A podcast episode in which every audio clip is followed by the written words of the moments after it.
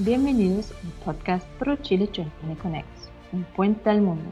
Pro Chile es la institución del Ministerio de Relaciones Exteriores del Gobierno de Chile encargada de promocionar la oferta exportable de bienes y servicios chilenos y de contribuir al desarrollo del país mediante la internalización de las empresas chilenas a través de su red de oficinas a nivel nacional y de sus 56 oficinas distribuidas en el mundo entero. Brut Chile, 45 años conectando las empresas con el mundo. Mi nombre es Corinne Strauss de la Oficina Comercial de Berlín y hoy hablaremos con Game, la asociación de videojuegos alemana que además es la co-organizadora de la famosa Gamescom en Defcon. Damos la bienvenida a Ina Göring y Lars Janssen. Hello, Ina and Lars. Thank you very much for being here today. Um, yeah, so maybe you can tell us a little bit about yourself. Uh, what are you doing and how did you get involved with the uh, association? Okay, thanks for having us. So, Ina, why don't you go first? Yeah, thanks for having us. Hello, my name is Ina, Ina Göring. Um, I'm working with the Game Association since about two years, and I'm especially responsible for everything regarding funding for computer games. And before I talk more about the Game Association, maybe Lars, you introduce yourself. Yeah, I'm Lars Janssen. I'm one of the board members uh, of the German Game Association. Uh, so I don't work for it. It's uh, something I do voluntarily on the side. And um, uh, with that, I'm trying to support uh, the German ecosystem in, in general. Uh, and um, in my full time daily job, I work for Koch Media, which is a German publishing, yeah, not only German, but European and actually global um, publishing partner. Okay. Perfect. That sounds really interesting. So, um, maybe in that sense, you can tell us a little bit about the origin of the Game Association, how it works, um, what the main mission is, and especially how do you finance yourself? So, like I introduced ourselves before. We are Game, the Association of the German Games Industry, and our members include developers and publishers, but also many other game industry actors, for example, esports companies, um, service provider, and institutions. And how do we fund ourselves? It's uh, mainly by our members, of course and um, we are also the co-organizer of Gamescom, the world's biggest event for games, and also we have a conference there, the DevCom. So this is what we also own um, because we wanted to keep the the quality that we already established with Gamescom also for our developer conference, and so we founded this. Also, which maybe is interesting for everyone out there, that we are also shareholder of the so-called Digital Games Culture Foundation. So we take care of everything um, games and culture and what games can do good for society, which I think is especially important nowadays. And also we are founded just a new edition, the German um, Esports Player Foundation, which helps to develop esport talents. And just as a as an addition from my side, we uh, represent the vast majority of German developers and publishers. Um, so uh, we are um, pretty uh, well organized uh, association. I'm pretty happy about that because we can really help move the German games industry forward and establish the connection with people from within the industry and also to the outside to external partners like um, policymakers and so on. Yes, so we are the main institution politics and media talks to regarding games. Yeah, and we have roughly no, more than 300 members. To yeah, it was I was just about to ask that. So probably most game developers are part of um, of the association. Yes, I think not everyone, but a lot we at, at some point we convert them all right? Yes. No really we have been we've been growing quite a bit and i would say there's almost no major uh, game developer or game publisher or somehow game related uh, company in germany that has not heard of us or is not already a member of us. Mm. Um, so you probably have a good overview about what's going on in the video game industry in general, but uh, of course also in Germany. Um, what would you say are the main trends that you're observing and what are the newest uh, developments? Well, I would say in general, right now, especially in the in the time of this pandemic, we see that uh, games play an important role in people's lives. So um, uh, games have always been there for people to enjoy, but especially these days, um, you see that there's um, uh, quite a lot of activity in games of bringing people together. Uh, where there's social distancing, you know, games um, pretty much provide the opposite and allow people to um, be connected with their friends and families uh, in a virtual environment. That's the one thing that I, I wouldn't really call it a trend, but it's something we could definitely see uh, that's showcasing the power of games in, in difficult times. On top of that, um, I would say there's uh, this year is a very interesting year because uh, we uh, have new consoles uh, that are lined up for launch uh, with the PlayStation 5 and the uh, Xbox Series X by Microsoft. So that is definitely uh, something that a lot of people are looking forward to. Um, uh, nobody knows the exact release date yet, but they are going to come. Um, and uh, then also on a, if, if I look at a more German uh, topic, um, for example, for Gamescom this year, uh, we um, are also looking into uh, games at school. So how can we utilize games, uh, especially serious games for education? Uh, so we really want to look at that more closely, and that's something that we've seen as a trend that is a little bit aside from the typical entertainment um, side of things. Uh, so it also showcases uh, the the power of games uh, in a different environment. so those are kind of the the things that we see right now. Not all of them particular to Germany, but um, it's a it's there's a lot of movement in the industry as always. Mm-hmm. And um, uh, where would you see the biggest difference with other markets? What are the biggest challenges? Uh, what is great in, in Germany compared to other countries? Well, uh, so far Germany has been a little bit behind uh, in terms of uh, costs. There has not been uh, the video games tax credit system that, for example, UK or France or Canada had. Um, so we were about 30% more expensive, but that is changing now since we uh, will get the federal funding. And I think Ina is going to talk about this uh, maybe in a little more detail. But um, uh, that is definitely something we're very excited about. Um, that our funding program allows developers to really build something up here in Germany.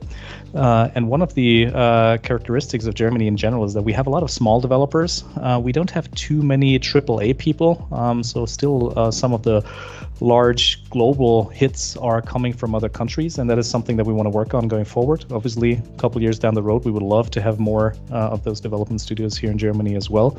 Um, but what we do have, and that's uh, very nice and very unique, I think, um, we don't have just one or two cities with game developers.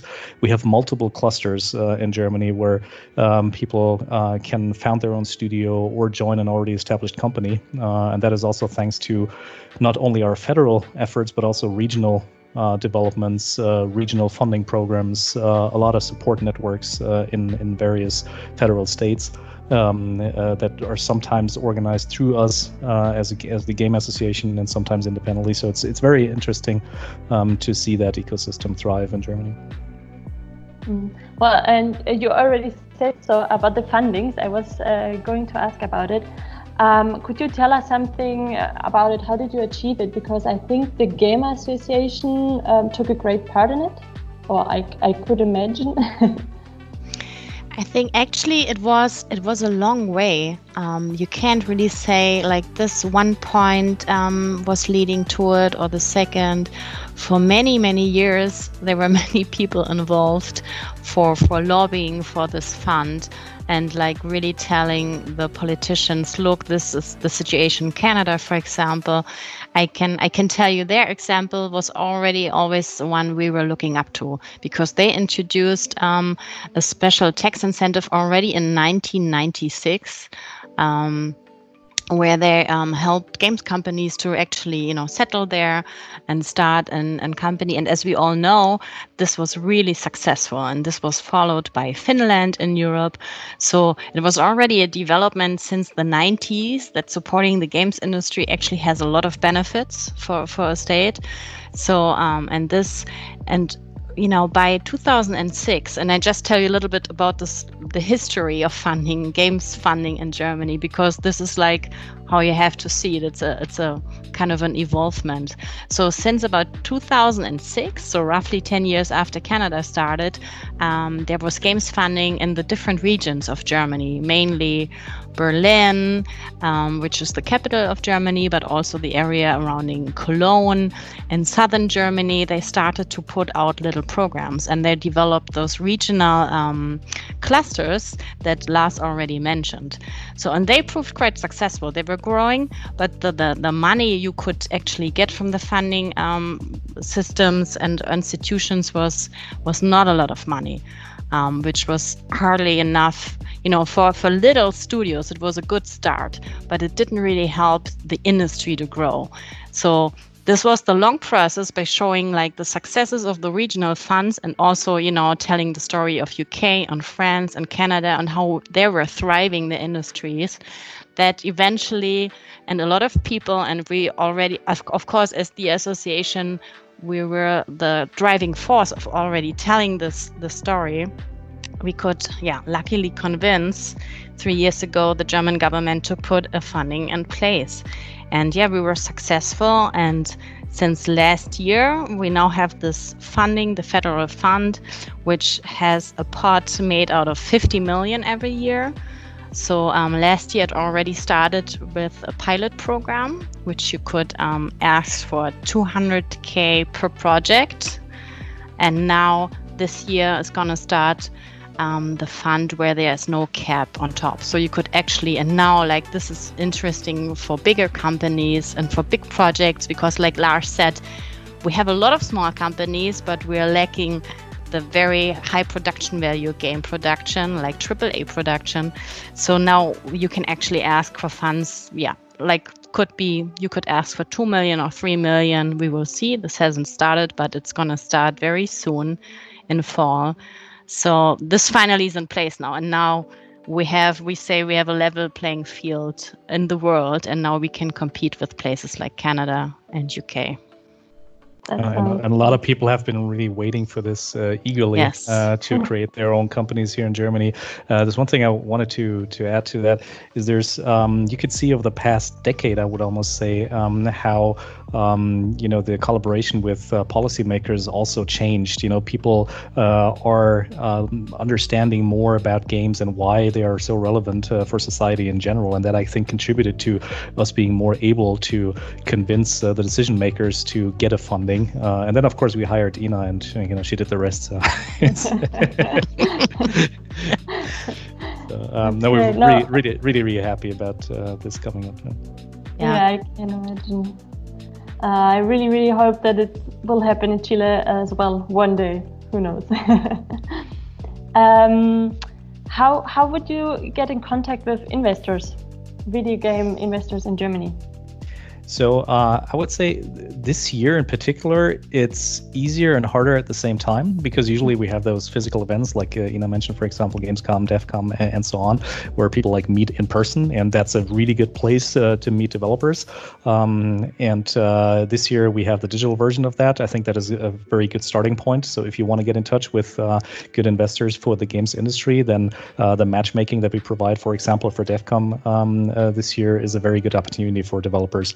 Um, the investor uh, market in general uh, in Europe is, um, uh, you know, it's it's has its own, um, I would say, it's it's its own organization. It's uh, uh, not always easy, of course, because of the um, amount of pitches being created to um, you convince investors. That's pretty much the same around the world. Um, but if you want to get a good chance, and if you want to get them all at the same place, then, like I said, those those matchmaking opportunities are probably the best way to go. I wouldn't recommend like going after individual ones uh, unless you have very good connections, um, but rather uh, attend those events. And there's uh, multiple of them um, throughout the year where you can really get in touch.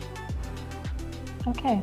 So um, yeah, to close it up, um, do you have any special tips for our Chilean developers? What would you suggest them, and um, where do you see opportunities for them? well, come to Germany. so uh, on, a, on, a, more serious note, um, I think it is. Uh, there's a challenge that a lot of games companies have around the world, which is uh, finding the right people to make uh, great products. And uh, you know, as far as I'm aware, there's a lot of talent in, in Chile that um, uh, is potentially also looking for contributing to some of the uh, titles that are made in Europe. And um, we in Germany are looking for talented people. And so that's the one option that I definitely see is you know, getting in touch with uh, German companies looking for that. Uh, I mean, we, you know, and I pointed out that um, there is a lot happening in the market right now with the funding program. There will be new companies um, being founded, and, and, they need people. And we don't always find the people uh, if we only look into our own country. Uh, and uh, I also personally believe that diverse teams create better games, and, and that's why uh, that would be a great opportunity from my point of view, from a from an individual point of view. And then on top of that, uh, Germany is the largest uh, market in Europe. Uh, it has been growing for you know the last couple of years. Every year, um, more and more people um, play games and um, and also spend money on games, which is you know important that the business side of things is also working well. And um, uh, so, if you want to get into Europe and have an entry point, then I think Germany. Uh, obviously, we have to say that you know coming from Germany, but really, if you look at the market data as well, it is the largest market. It is the most important hub in Europe um, for people coming in. Um, also from a publishing point of view, uh, I think it's it's very uh, interesting, and the landscape is is great for people coming from Chile if they want to um, be part of the European ecosystem. Okay, perfect. Thank you so much um, thank you so much for taking the time again. And um, yeah, I'm sure that this information will be great help to our Chilean developers. Thanks a lot. It's, it's always a pleasure, and feel free to reach out if uh, you know they uh, need more infos and uh, want to learn more. Uh, definitely, the two of us and the entire organization is always happy to help if we can. Yeah, it was a pleasure. Thank you very much for having us, and see you. you digitally at DevCom and Gamescom, of course. That'd be great. Thank you. Muchas gracias Inailas por su tiempo y excelente disposición de estar con nosotros y a todos ustedes por escucharnos. Broad Chile Connect, un puente al mundo, conectando a las empresas con el mundo.